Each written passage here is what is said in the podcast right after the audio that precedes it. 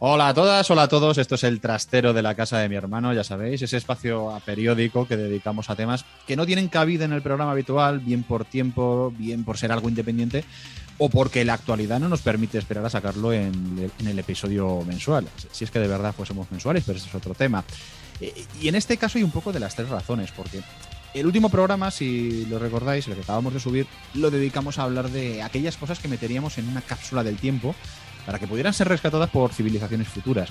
Aunque es cierto que algunas eran un poco de coña, otras iban bastante en serio. Por ejemplo, Laura del podcast Placeres Culpables, como se nota quien lleva, quien tiene ahí la cabeza para elegir cosas con criterio, pues eligió un libro de historia del arte que, hablaba sobre los logros de la humanidad en el campo artístico. Y nosotros, pues hoy vamos a hablar de, de, algo parecido, salvando las distancias o no. Y es que aquí nosotros siempre hemos defendido al videojuego no solo como una industria, sino también como un tipo de arte más. Pero si nos quedamos solo con la parte de la industria, la española eh, no solo tiene un presente y un futuro prometedor, sino que además tuvo un pasado glorioso, siendo además una de las más importantes de, Europa.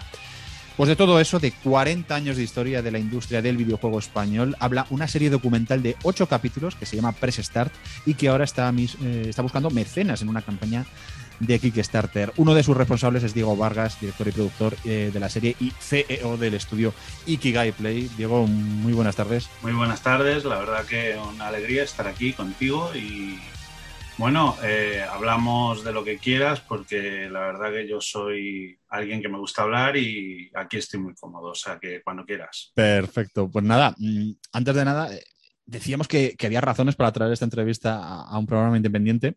La principal es que nos hubiera gustado que hubiera formado parte del programa mensual, al final no, no pudo ser, pero sin duda una historia como esta, como la, historia de, de la industria española del videojuego, esta que relatéis en la serie, podría estar perfectamente en una cápsula del tiempo porque es una historia que tiene de todo. Tiene sus luces, sus sombras, sus éxitos y también sus fracasos. Sí, eh, la historia tal cual como, como surgió eh, era para contar exactamente eso. ¿Cómo queremos contar un timeline sobre la historia del videojuego en España? Eh, pues lo primero es un, un, ingrediente principal y es que sean los mismos creadores de videojuegos los que hablen. Entonces, a partir de ahí, ¿qué era lo que buscábamos? Eh, queríamos hablar un momento del momento sociológico, que si quieres hablamos ahora. queríamos también ver que cómo esa persona, eh, bueno, eh, te habla de tú a tú y ves ese momento personal en el que te está hablando de cómo o lo fue o lo que fue duro, pues estamos hablando también de luces y sombras, como has dicho. Y sobre todo eso, lo que queremos es celebrar, porque son 40 años de industria, queremos también descubrir, pero sobre todo queremos entretener a la gente y que descubra que el videojuego, aparte de ser arte, como juego que es, es algo divertido. Hmm. Eh, me gusta que hayas dicho eso porque hay veces que cuando alguien quiere teorizar sobre el mundo de los videojuegos, siempre dice aquello de, es un juego, pero parece que va más allá del juego, parece que es algo más. Está muy bien para algunos, algunos juegos, ¿no? Pero hay veces que, que la gente pone ya esa etiqueta como, como si fuese un, ¿cómo, decirlo? Un hito más al que tiene que llegar la industria y muchas veces no es así. El videojuego es diversión y muchas veces el videojuego no tiene que llegar a ser algo más, una historia truculenta o una historia súper seria como puede ser This War of Mine, que, oye, que es uno de mis juegos favoritos, pero muchas veces parece que también al tratar de elevarlo a arte, por el camino se intenta perder también esa parte de diversión. Sí, a veces parece que, bueno, que nos olvidamos de este, de este concepto principal de que al final eh, lo que nos hizo o lo que me hizo a mí en concreto hacer videojuegos era por esos momentos de diversión que me han llevado tantos juegos en la industria y que, y que me han hecho pasar tan buenos ratos. Todo ese ingrediente era eso, la diversión en sí. Mm. O sea, la diversión de, de tantos juegos, o sea, que incluso te preguntaría a ti, o sea, si tú has jugado eh, de pequeño, también recordarás eso, los momentos de tardes en los que tú te podrías jugar, ya sea con un Spiro o con juegos de plataformas que, decías, bueno, ¿y esto cómo se pasa? y te hacía matar las horas porque decías, bueno, esto, esto es una maravilla. ¿Qué pasa? Que en la evolución, sobre todo en, eh, la profundización del indie, en buscar nuevas salidas o nuevos retos para hacer eh, tipos de juegos, También es verdad que han salido nuevos elementos, como bien dice en el documental eh, Fictiorama, en el que nos han dado herramientas para meter de una manera mucho más artística lo que es el guion. Hmm. ¿Vale? Entonces, a partir, pues, has dicho This World of Mine como un buen ejemplo, ¿vale? Y que, y que, bueno, que han nacido muchos juegos también interesantes, pero eh, también te diría, incluso eh, mantienen ese componente de diversión, hmm. aunque sean serios. Hmm. También acabas de comentar que esos momentos que te hicieron pasarlo bien jugando a videojuegos fueron los que te animaron a ti a, crear juegos. La gente que comenzaba en, los 80, que, no tenía ni idea de cómo crear una empresa, que de repente se lanzan a crear juegos casi de cero, aprendiendo con un manual de BASIC, lo que intentan en ese momento es trasladar a los ordenadores domésticos, lo de las consolas aquí todavía en España, pues a lo mejor tardó bastante más en llegar, pero querían trasladar la misma experiencia que ellos tenían en las recreativas. O sea, eh, la misma diversión que ellos tenían en los arcades, decidieron trasladarla al ordenador doméstico. Sí, lo primero que ellos ven, o sea, porque estamos hablando, como te decía, en un momento sociológico mm. en el que estamos hablando del 84, 83, en el que empieza a aparecer el ZX81 en España y que ya empieza a ver las primeras recreativas en los salones de juegos. Esas referencias o ese impacto que tienen esa gente, eh, casi toda eh, gente muy joven, de 16, 17 años, son los que se aventuran a, estudiar ese nuevo concepto que se llama programación, ¿vale? Y que entra de una manera brutal, eh, ya digo, en, gente muy joven y que empiezan a estudiar desde lo que es Basic a lo que es luego eh, ensamblador para hacer esos juegos. Eh, ¿Qué pasa? Que, que, estamos hablando de un momento sociológico, significa que gente de la industria se fija en este hecho de que toda esta gente que tiene hambre de aprender de nuevos retos, y los, los mete dentro de los equipos para hacer videojuegos, ya sea los primeros equipos que salen de Made in Spain o posterior Operasoft, ¿vale? Que todos ellos estaban trabajando juntos en Indescom. Eh, pues eso se ve que Indescom, para los que no lo sepan, fue la empresa que trajo Amstrad en España y que a partir de ahí eh, se desliga totalmente de, de hacer videojuegos y deja libres a esta gente que empieza a hacer juegos maravillosos en cuanto a Made in Spain o, la gente que estaba dentro también de Paco Suárez hacen los dos primeros juegos que se exportan fuera a, Inglaterra y que son número uno antes de que aquí se sepa lo que es un número uno en un videojuego. Y luego, ya te digo, Made in Spain hace maravillas como Sir Fred, y bueno, y parte de su equipo luego es el que, el que va a hacer la abadía del crimen. O sea que mm. estamos hablando del mejor juego desde mi punto de vista de la era de 8 bits que se hace en España. Mm. Y, y, bueno, eh, lo que estábamos diciendo, que al final eh, todo esto que lleva a la creación de una industria de 8 bits, que, que es muy interesante esa historia, porque eh, se ve que al nacer ya no solo estos pequeños equipos, sino olvidarme de Dynamic, por supuesto, eh, nace Herbe. ¿Qué pasa con Herbe? Herbe al final es una distribuidora que en muy poco tiempo eh, se pone, pues creo que gana el 80% del mercado en menos de dos mm. meses. ¿Qué significa eso? Empieza a distribuir todos los juegos o prácticamente todos los juegos que hay en, estas, en estos tres equipos, más el vuelco absoluto de la prensa, de Micro Hobby y de Micromanía que había en esa época y que empiezan a, salir en sus portadas, en sus portadas, semanalmente juegos que se estaban haciendo en España. O sea, eh, podríamos decir que había una industria absoluta en ese momento. para poner esto un poco en perspectiva, y que haya, porque a lo mejor nos está escuchando gente que, mm, bien porque a lo mejor en aquel momento no estaba tan metida en, en, la actualidad del videojuego, o bien por edad, que no vivió aquello, eh, el escuchar que la, que la industria española, la industria española del videojuego era una industria puntera a nivel europeo, creo que solo por detrás, tú me corregirás, de, Reino Unido. Esto les tiene que sonar a lo mejor a, vamos, a magia. De, hecho, Reino Unido, eh, eh, bueno, lo que teníamos en ese momento era que el juego, videojuego español estaba muy bien visto. en Inglaterra estaban esperando que salieran los videojuegos que estaban haciendo estos equipos. Eh, vamos, es algo que a, mí a día de hoy me parece increíble. Hmm. ¿Sabes? Que pase ahora. O sea, nadie. O sea, eso, eso, lo que significa que teníamos una gran identidad de lo que era el videojuego español. Hmm. Había una denominación de origen. Sí, por así decirlo, era algo así.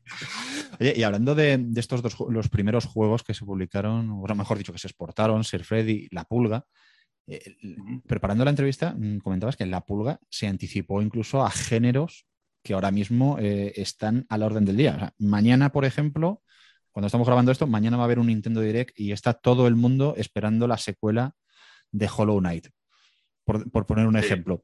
Eh, y otros, otro tipo de juegos, como por ejemplo los roguelike, que están, que están ahora mismo en boga también, a pesar de que ya tienen muchos años. Eh, la industria española de videojuego con la pulga y este tipo de. Con el Fred, sí. de hecho, con el roguelike, lo que estás diciendo el roguelike, Fred era eso. El, sistema de juego de Fred era entrar en, lo que era una pirámide y cada vez que entrábamos, o sea, o conseguíamos salir, había eso, un nuevo sistema de mapas, nuevos enemigos colocados en diversos sitios. O sea, habían inventado el género sin saberlo de lo que ahora mismo la gente juega de forma casi masiva. Y en cuanto a, a la pulga, también es curioso el sistema de cómo funcionaban al principio, porque no pensaban en el juego en sí, sino que pensaban en hacer algo que no se llamaba en ese momento ni siquiera mecánicas, sino que decían, bueno, pues mira, voy a hacer una cosa que, puede ser curiosa, que es el salto parabólico y ver si me sale. Y cuando le sale, Paco Portalo, que era el, otro creador que hay en la pulga, le dice, oye, mira, eso parece una pulga. Claro, y así de sencillo nace la idea de un juego. Y bueno, ya digo que, que, es la forma que se hacía antes, o sea que ahora mismo todo eso ha evolucionado muchísimo y, y bueno, es lo que decías eh, sobre la pulga, el salto parabólico, ¿de qué nos suena? O sea, por ejemplo, el salto parabólico se hizo muy famoso con el Angry Birds. Hmm, por ejemplo. Por ejemplo. En mi, en mi, cabeza, como estoy enfermo, he mezclado Metroidvania con roguelike y me ha salido lo de pedir el Silk Song, pues también porque lo estoy esperando como agua de mayo, y me ha salido así. En fin, eh, es que a estas horas ya la, cabeza y el calor ya no da, no da para más. Eh, estábamos hablando también del momento sociológico en el que surge todo esto, Juan del Can, que es uno de los artífices de la abadía del crimen, eh, él lo relaciona, se puede ver en el, en el avance del, de Press Start, él lo relaciona con un momento muy concreto también de la historia española, eh, que es la movida madrileña.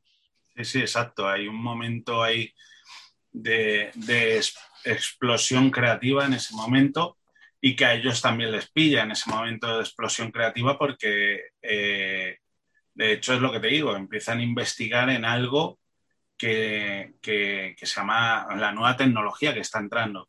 Es verdad que para ellos encima, eh, sobre todo en la entrevista de Juan del Can, es muy divertido escuchar cómo, cómo se movían en, esa movida, cómo iban a mm. ciertos locales y, era su modo de expansión o darse paseos para, para dosificar la cabeza, porque realmente la abadía del crimen la hicieron entre dos dos personas, o sea, un programador que era Menéndez y Del Can, que era el, creativo, el grafista que se llamaba en ese momento.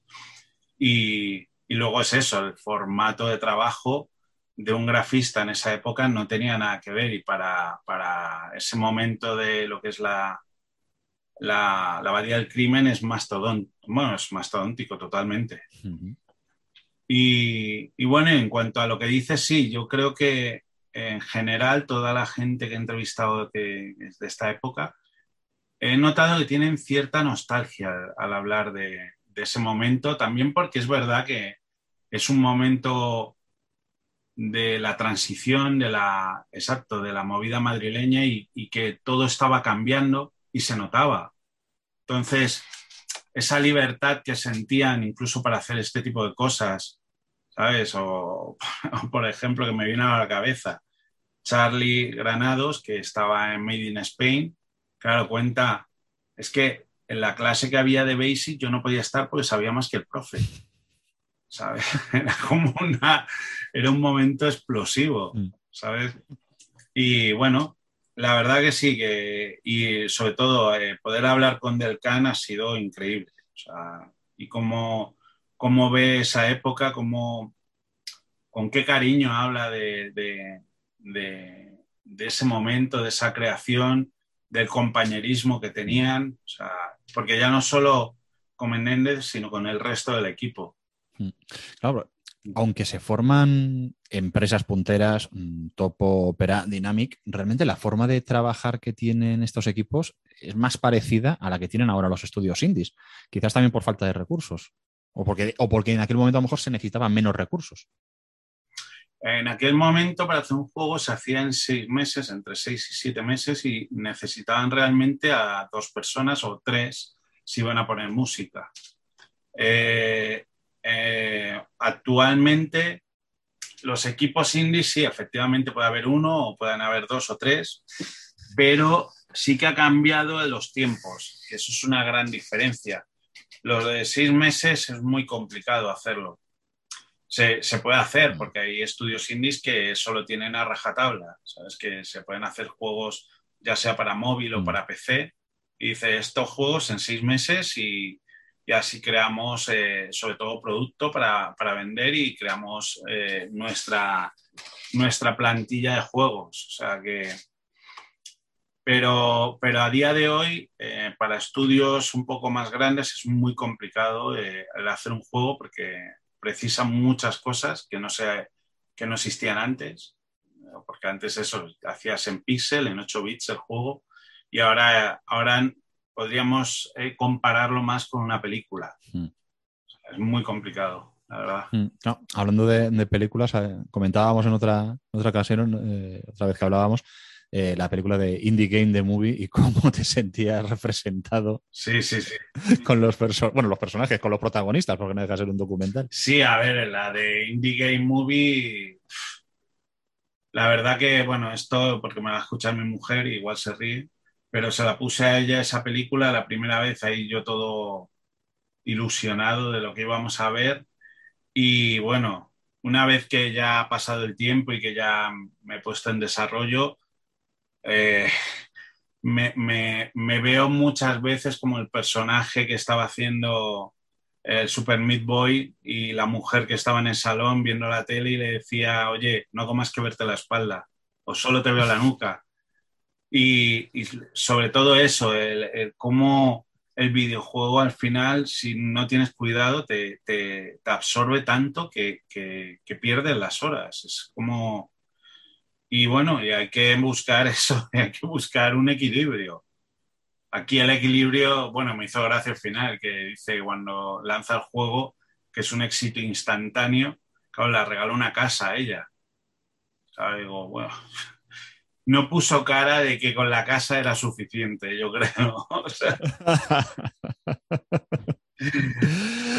Oye, y, hablando, hablando de indies, pensando en, eh, en, la nueva jornada de indies españoles, eh, Gris, Blasphemous, Samrin Mara, eh, Narita Boy, que bueno, es, Narita Boy es un estudio que de uso el hombre, el nuevo Metroid de Mercury Steam, Runner Heroes de, de Ikigai. Oye, gracias a los estudios indies estamos viviendo algo parecido a una nueva época dorada del, software español? Hombre, yo creo que más que época dorada, lo que creo es que estamos volviendo a recuperar la identidad, identidad del videojuego español y, que eso significa que estamos exportando imagen, talento y que eso para mí es importantísimo, o sea, que empiece a ver eh, la industria externa, que aquí se están haciendo juegos con muchísima calidad que es un país al que hay que enfocarse un poco para, para ver realmente que, aquí se, pueden contratar estudios que te pueden hacer muy buenos juegos.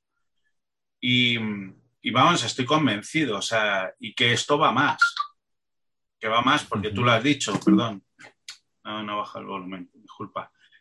Pero es verdad que, que, esto va más y como has dicho, o sea, el estudio, eh, estudio Koba que ha hecho Narita Boy, es verdad, es su primer juego, pero es un juego que ahora mismo estoy jugando y, me parece impresionante el desarrollo monumental que tiene ese juego para un juego que ha hecho un estudio pequeño. A eso voy, que al final si tú haces una comparativa que no se pueden comparar, ¿vale? De sí, ellos han estado trabajando muy pocos, igual que eh, lo que era la edad de oro, pero mm, los estudios, o sea, ¿cómo entendemos el videojuego? O sea, ya no se busca, como decía en esa pulga, oye, que quiero hacer el salto parabólico. No, no, ahora piensas en un mundo, en qué va a hacer el personaje, ¿sabes? Ya piensas en, una escala gigantesca para hacer un juego. Y de hecho, hmm. juegas a muchos juegos indies y eso lo ves rápidamente, incluido aquí en, en Arita Boy. Hmm. En aquel momento también la, industria iba muy de la mano de, la prensa especializada que también estaba empezando a surgir. Antes has mencionado Micro Hobby, también eh, habrá gente que no recuerde que era, que era Micro Hobby, y, también Micromanía, que ahora sí se sigue, que esta sí se sigue publicando. Em, creo en Press solo os centréis en, los creadores, pero la presencia, la importancia que tuvo la prensa en aquel momento eh, era capital. Sí, sí, en ese momento la prensa iba de la mano de, lo que salía aquí, en, lo que se desarrollaba. Y bueno, sí, en Press Start sí que se va a hablar un poco de prensa, pero no, ya digo, no está dedicado a la... Mm. o sea, porque estamos hablando de la industria, el desarrollo, sí. La prensa está dentro de lo que es la industria, por eso sí que se va a hablar, se van a hablar de, números específicos incluso de, prensa que tuvieron cierta importancia en, ese momento. Y de, sobre todo eso, que se vea un poco cómo la, prensa se volcaba en ese momento y que ahora, por ejemplo, es bastante más complicado porque ahora mismo ha habido una explosión tal ya no digo en España, en el mundo, y ya se han creado géneros en los que ya sabes que, el foco está puesto en ellos, o sea, ya estamos hablando de AAA o, o en el nuevo FIFA, cosas así que dices, bueno, al final eh, es complicado abrirse paso en una industria así y es complicado si eres indie. Por eso yo ya he recomendado siempre que si quieres ser indie, tienes que crear comunidad, porque si no creas comunidad, es difícil que sigas adelante haciendo lo que, lo que a ti te gusta, que es hacer videojuegos. La comunidad que se creaba en aquel momento eh, era, era el, boca, el boca a boca y uno de los quizás de los juegos que más se benefició de, aquello y que además también supuso un poco un cambio de, paradigma en la comercialización de juegos fue el PC Fútbol tú escuchabas a gente que no había tocado un juego en la vida, o como mucho, había estado jugando en la recreativa del Tetris, que ya tenía eh, el espacio incluso para dejar el cigarro mientras echaba la caña también en el bar, pero de repente te decía, hey, que me voy al kiosco a comprar la actualización del PC Fútbol. Y así era. De hecho, Carlos Abril, que nos habla de, que fue el programador de, los primeros y bueno, y estuvo en todos los desarrollos de PC Fútbol, eh, nos habla de cómo era en ese momento la historia de, cómo hacer un, juego que, bueno, para mí ese juego en concreto, una de las genialidades que tiene, igual vamos a hablar de ese momento, momento sociológico en el que estamos hablando en los 90, sí. Mm. Vale, ya no había eh, canales de distribución como las tiendas que había como Investron y qué tal. Sí que quedaba el corte inglés, empezaba el corte inglés, no sé si Centro Mail empezaba ya, creo que todavía no. Y de repente, claro, tú ibas a un corte inglés, porque esto me ha pasado a mí en ese momento, porque ahora no tiene nada que ver, ahora el corte inglés mm. es, es, vamos, otra cosa, pero sí que era verdad que si tú ibas a buscar un videojuego, a lo mejor, como a mí me ha pasado a mí, cogías la caja y abrías y no estaba el juego. ¿Sabes? O, como decían ellos en la entrevista, que te encontrabas la caja por un lado, el CD por otro, y ante esto, claro, entra, surge esta idea de decir, bueno, aquí yo no puedo poner a la venta el juego, pero ¿dónde podemos? Y surge esta gran idea de decir, vale, vamos a, a ponerlo en kioscos, porque tenemos una distribución, o sea, tenemos kioscos por toda España, bajamos el precio y las actualizaciones, como tú has dicho, también van en, el kiosco. O sea, fue una idea genial, porque mm, tú ibas a buscar el periódico, pero también decía, oye, ya salió un nuevo PC Fútbol. Claro, y era como, era genial eso, o sea, me pareció una idea de 10. Y, y bueno, eso, lo que dices, bueno, te voy a contar una anécdota que dice Carlos Abril, que es graciosa porque tiene que ver con esto de que se hablaba en todos lados. Pues estaba, bueno, trabajaban hasta altas horas, entonces se iban a tomar una copa para, para, para, bueno, calmar un poco pensar en otras cosas. Se van a tomar una cerveza y dice que, bueno, iban con retraso, porque de hecho era el 4 que creo que sale en Navidades. Y que a partir de ese momento empiezan a salir todos en Navidades. Pues creo que van a un bar y, y están tomando algo y de repente hay un grupo de chavales al lado y entra uno y dicen, tío, ¿dónde, ¿dónde has estado? Joder, mira qué horas son y nosotros aquí esperándote y ahora dónde vamos. Mira, no me habléis, no me habléis. Me he ido al VIPS, a no sé cuántos kioscos, tal, preguntando, ¿cuándo sale el maldito nuevo PC Fútbol? Y dice, claro, y, claro, y pues he llegado tarde y se miran todos y dice, oye, creo que nos volvemos a trabajar, ¿no? o sea que sí que se hablaba en todos lados. O sea, y lo de ir a buscarlo al VIPS, ostras, cuando en el VIPS todavía se vendía prensa. Sí, prensa y juegos, había de todo, claro, y prensa. Sí, sí, sí. Efectivamente. Bueno, y él, y tú que. Y me acuerdo de ello, y me compré el Daño Sandragon, el primero que hubo, de, de hecho, que hmm. salió ahí. Sí, sí, sí. sí, sí. la famosa caja roja. Bueno, y yo algunos, algunos retapados de, de Transformers que sacaba Forum también los compraba, los compraba en el VIPS. Somos población de riesgo ya. Sí, ¿eh? sí. Así que. Oye, hablando ya más del, del propio documental, eh, hay varios libros, hay bastantes libros ya sobre la, historia del software español, pero esta, eh, no es que sea solo la primera obra audiovisual que se ocupa de, de, la historia del software español, sino que es que es la primera obra audiovisual que se ocupa de la historia de la industria de un país. O sea, esto, esto os ha pasado, lo habéis conseguido o lo, vais lo estáis haciendo, pero ha sido casi de forma accidental. Ha sido totalmente accidental. O sea, cuando, ya digo, hace un año, cuando comienza la idea de hacer, hacer este, este documental, lo primero que hago es eh, ponerme a estudiar un poco, en principio, lo que había en Internet, luego me compré libros, estuve leyéndome todo lo que había de, de en este momento que explicaba algo sobre la industria y a partir de ahí empecé a tomar notas de lo que iba a ser el timeline del documental.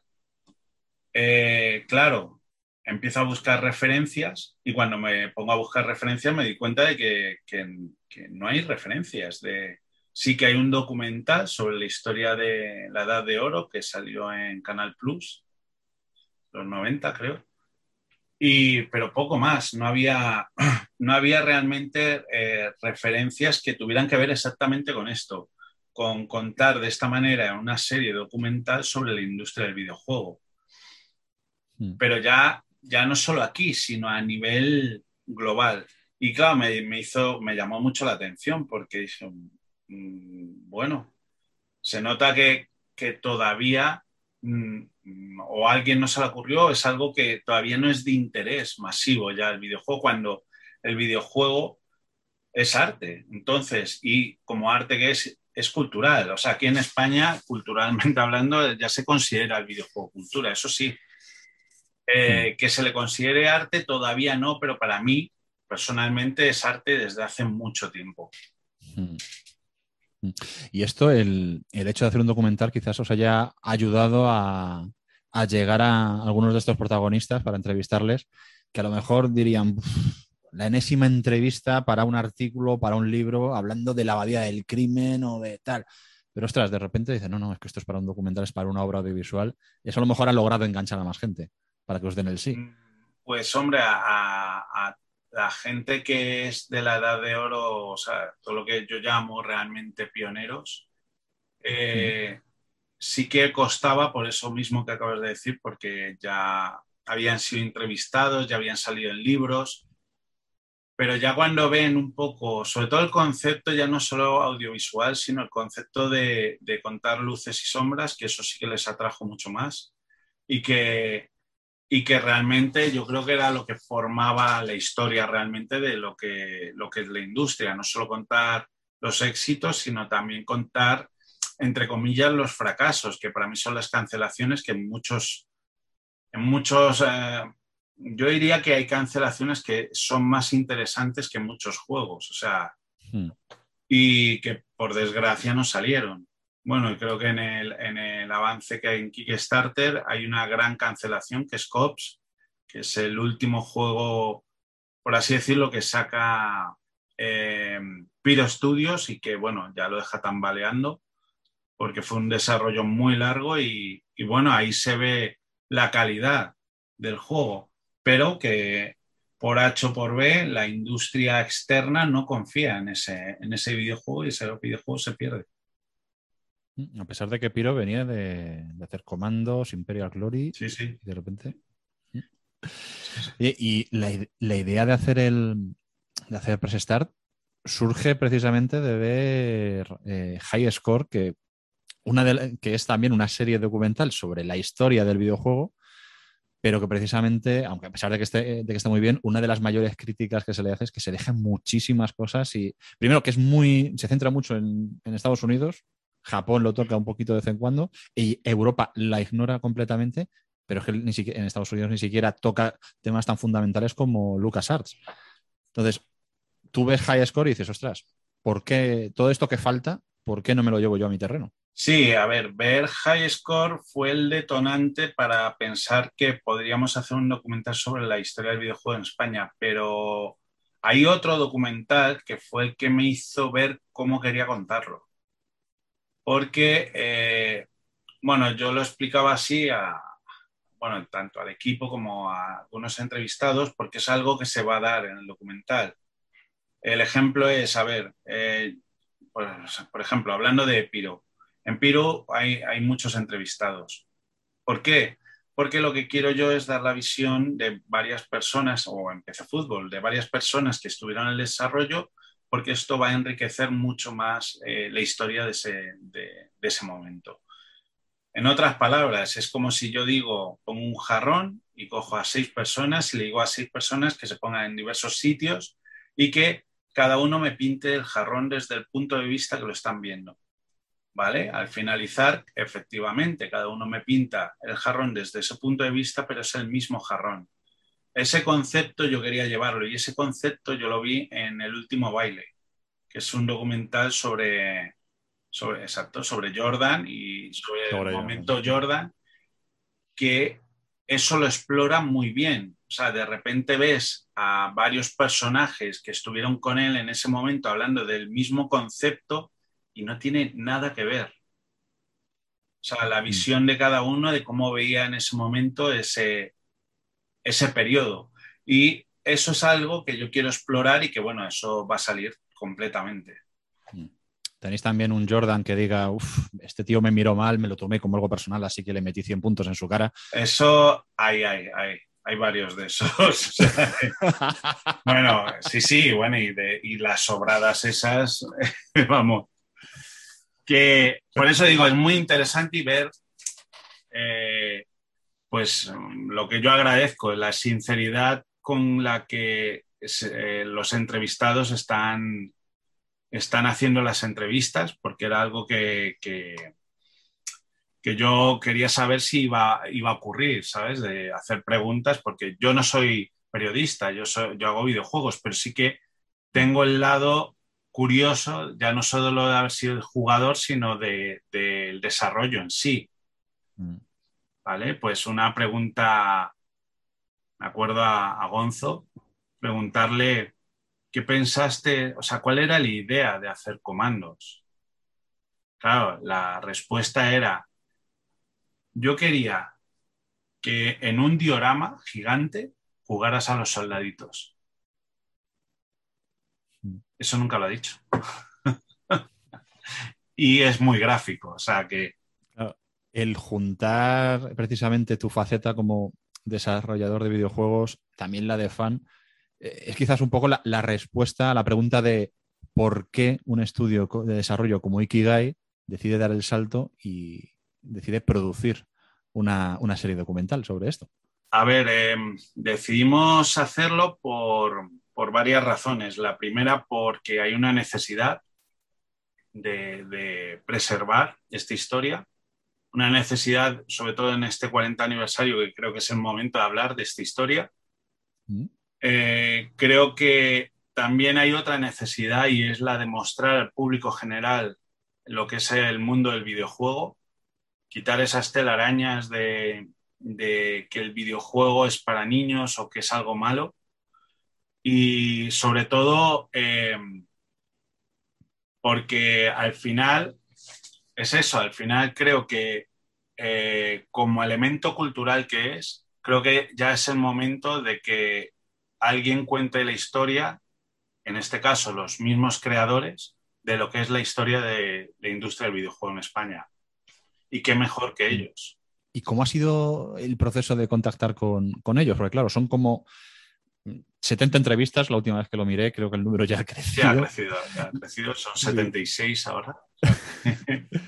y a lo mejor ya, eh, mm, sobre todo esos pioneros, esos que comenzaron en los primeros años 80, a lo mejor ni siquiera están ya en la industria del videojuego. ¿Cómo ha sido todo el proceso de intentar contactarles? Pues ha sido al principio, a ver, lo más complicado fue la documentación y crear el timeline. Una vez que creas el timeline, que ya vas viendo a qué personas quieres contactar, eh, te das cuenta que muchas personas de esta primera época no están en ningún lado. O sea, sí hay algunas que están en Twitter, hay algunas que están en Facebook, pero a Diego Vargas no le conocen. Esa era otra.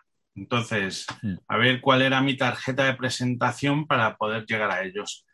Pues buscando me encuentro a un tal Paco Portalo que había hecho un escrito sobre la pulga en la que, bueno, hablaba de que él había estado desarrollando eh, la pulga junto con Paco Suárez y que reclamaba autoría y que, bueno, autoría también para Extremadura sobre el juego, que lo habían hecho allí, la idea, y que, eh, claro, me llamó la atención porque yo dije, ah, pues yo pensaba que era de Paco Suárez el juego, no sabía nada de... Y venía un correo, creo. Entonces le contacté y muy bien, la verdad. Eh, fue, bueno, una experiencia conocerle también y muy amable. Eh, fue la primera entrevista que hicimos en Badajoz, en plena era de COVID.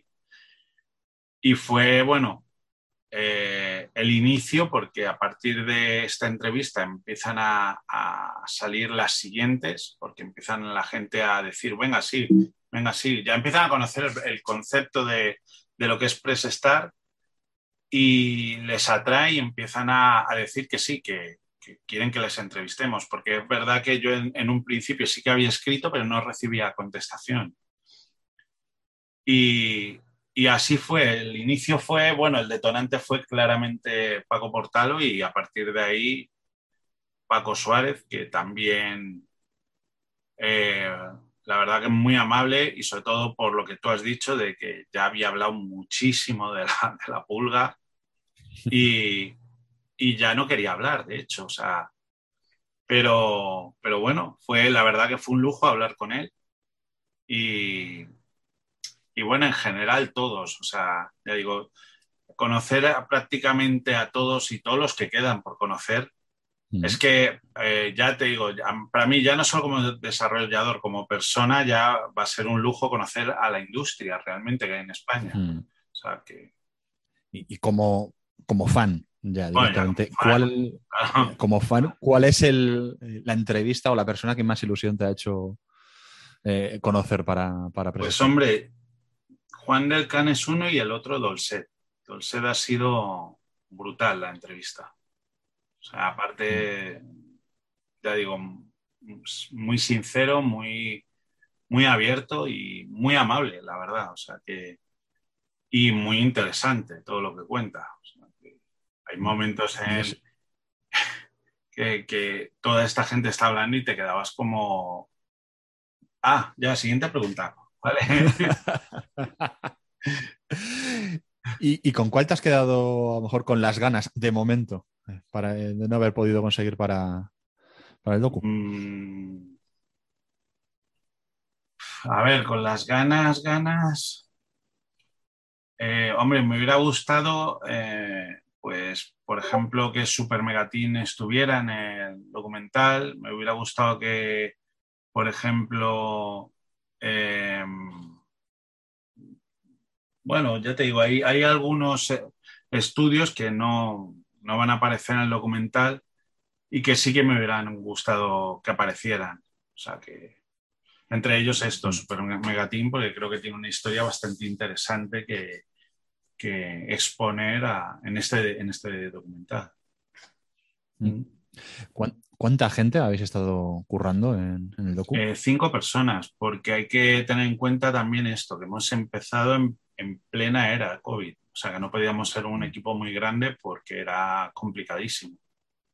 Ya sea por mm. permisos, por todo. de hecho, a las entrevistas íbamos entre dos y tres personas, no podíamos ir más. Mm.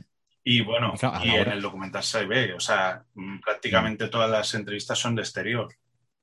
Claro, es lo que te iba a preguntar, porque a la hora de buscar el lugar para hacer las entrevistas, eh, buscar exteriores o, lugares amplios bien, ventilados. El, hacer entrevistas en domicilios sería algo más no, Era muy complejo. O sea, hicimos dos, dos o tres hemos hecho al final, pero bueno, ya al final de, hmm. que la gente ya está vacunada, pero aún así vamos con mascarilla, eso hay que recordarlo. Y, pero aún así era, era siempre, casi siempre era en exterior porque creo mm. que era, era mucho mejor para, ya no solo para la tranquilidad de nosotros, sino de ellos, o sea, por la seguridad también. Pero bueno, eso al final creo que ha sido un pro del documental, porque estamos dando una variedad de entornos brutal, o sea, ya no es el sitio cerrado con una iluminación mm. concreta, sino que tenemos, por ejemplo, a Dinámica en el templo de Devot, tenemos a Fictiorama en el retiro en la estatua de Alfonso XII, creo que es. Eh, por eso, son sitios muy bonitos en los que estamos haciendo las entrevistas y que, bueno, y se mm. ven. O sea, y creo que eso va a seguir, esa dinámica, pero encima por toda España. Mm. Me llama la atención que, claro, que buscando, hablando un poco de que parte del germen de Press Start ha sido High Score, que estaba narrado por Charles Martinet, que es la voz de Super Mario, pues para la voz en off de Press Start tenemos a Alfonso Valles, que es la, voz icónica de, Solid Snake en su versión en castellano. Sí, sí, porque una de las investigaciones que hicimos fue eso, qué, voz podría ser característica del videojuego aquí en España y, y creo que él es de las primeras que, puedo recordar, o sea, así en un juego. Y, bueno, es eso, hay, hay voces que, son muy, muy, muy, muy características como Batman, pero, pero realmente si buscabas de las primeras, creo que Vallés es una de las primeras. Sí, es que teníais para elegir entre Vallés, eh, Claudio Serrano, la voz de Batman, o la chica que, o la chica que dobló aquel juego de piratas de, de Me estás nombrando virreina, que se convirtió en, todo un meme. Oye, 40 años de, historia de la industria del videojuego en España. ¿Quién crees que se puede interesar más, por ella?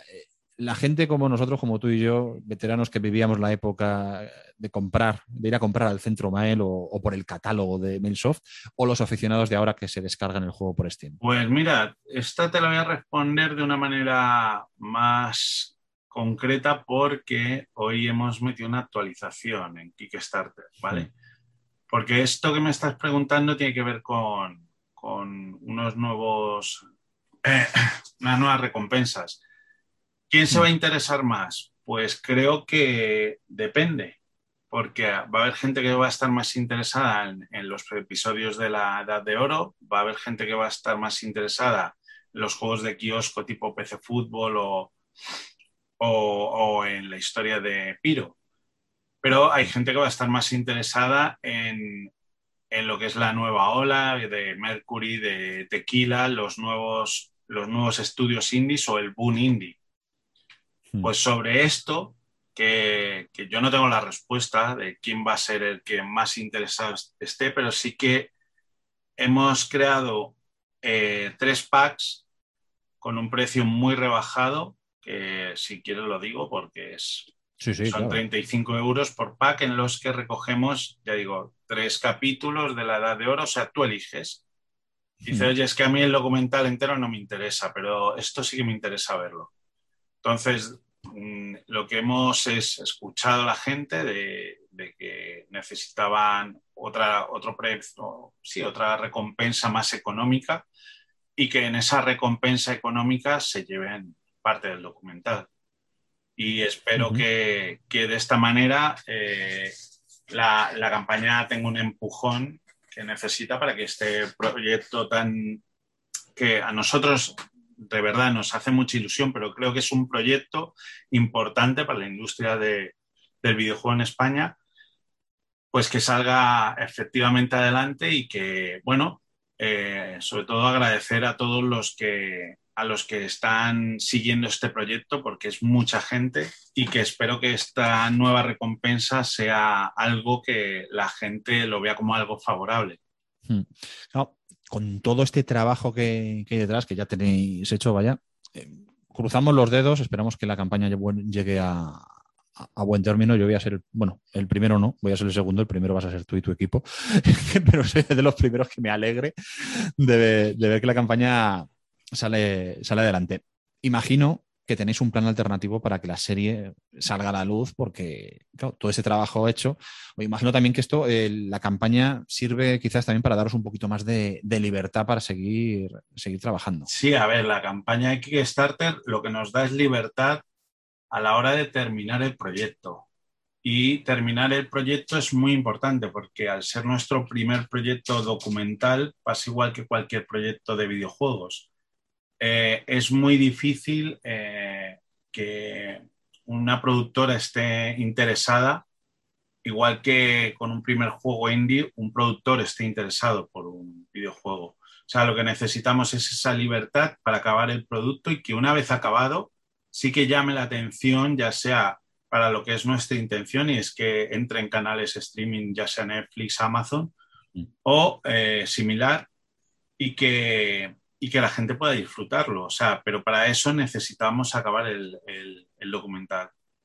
Y claro, mm. acabar este documental no es, es un tema de grabación, que aparte nos quedan muchas grabaciones, muchos viajes, porque prácticamente hay que, hay que recorrer toda España, hay muchos equipos en, la zona de Cataluña, hay equipos en Valencia, hay equipos en, Andalucía, en, el País Vasco y en Galicia. O sea, es que prácticamente vamos a recorrer todas partes.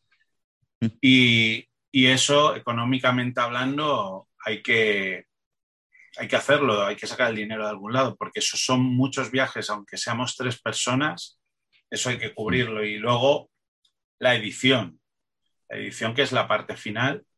Pero bueno, nosotros creemos que hemos sido los máximos cristalinos que hemos podido ser con la, con la campaña. Sé que es un proyecto muy ambicioso, pero tiene que serlo para que, para que consigamos entrevistar a estas 76 personas, vuelvo a decir, que de ahí viene la, la gran ambición de este proyecto, que sea efectivamente eh, ya no solo lo que he dicho al principio, un documental para celebrar la industria del videojuego español. Y qué mejor que de esta manera. Has hablado de plataformas de streaming. Me comentabas eh, antes de empezar la entrevista que es ahora mismo, eh, a día de hoy, es muy, muy complejo el, llevar un proyecto a, una plataforma como Netflix o, o como Amazon, que antes quizás era como era quizás un poco más sencillo, pero que ahora la cosa ha cambiado bastante. Sí, a ver, antes eh, yo recuerdo cuando, cuando Netflix tenía un mensaje que si tienes una idea, mándanosla, que la vamos a estudiar, te la financiamos, era como madre. Digo, ¿esto qué es? Eso ahora mismo ya no existe. O sea, ahora mismo tú para entrar en Netflix tienes que ir de la mano de alguien que ya haya publicado en Netflix. o en Amazon. Cualquiera de las dos mm. pasa. Entonces, eh, claro, eso nos deja a nosotros una situación complicada de cara a que mm, no podemos optar a, enseñar el producto.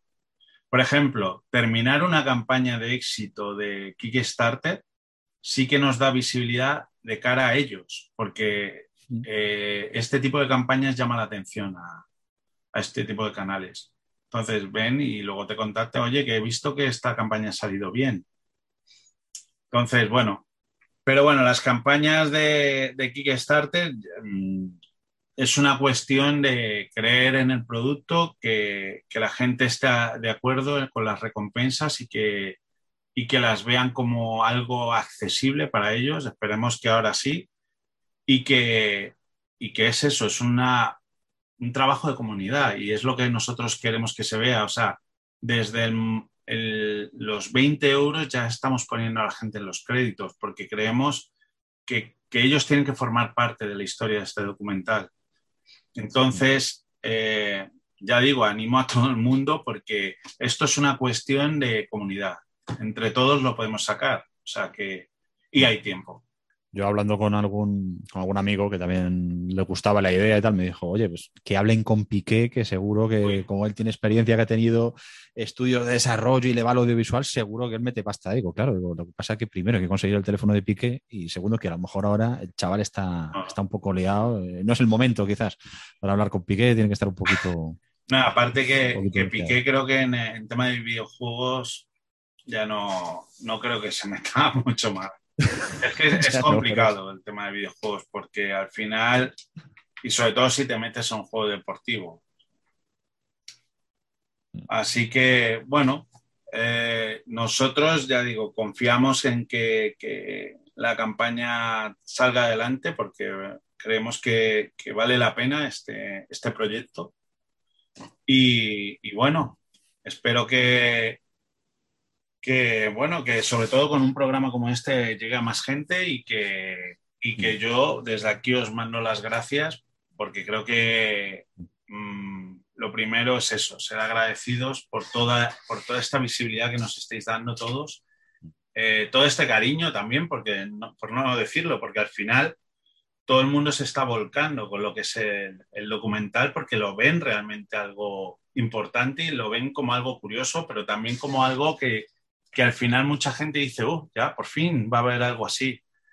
Y, nada, os animo de verdad que entréis de nuevo en el Kickstarter, ver si alguna recompensa para vosotros os parece atractiva y, nada, poco a poco vamos empujando y seguro que llegamos a la meta. Por nosotros no va a quedar, o sea, yo esto lo voy a mover y te aseguro que le voy a poner un tuit a Piqué. Gerard, echa un ojo a esto, a Gerard y a Ibai, se lo voy a decir, que son colegas. Echar un ojo a esto. Echad un ojo a esto y tal. A ver si suena la flauta. Oye, después de tanta anécdota que tiene que tener toda la historia de, la industria del videojuego en España, ¿cuál es eh, la que tienes más ganas de que, de que, la gente vea cuando esté en casa y ponga, ponga el documental cuando sea una realidad? A mí de, o sea, en general todo el documental, pero a mí personalmente me encantaría, lo primero, ver la historia de, de Piro Studios. Es porque ha sido al final, todas estas empresas de esa época eran empresas muy herméticas y, la gente no sabe nada del proceso de desarrollo de, esas empresas. Pero bueno, ya hablando de eso y sobre todo del salto tan grande que hay de, en ese momento, porque estábamos pasando de los 8 bits, porque del 16 no se hizo casi nada en España.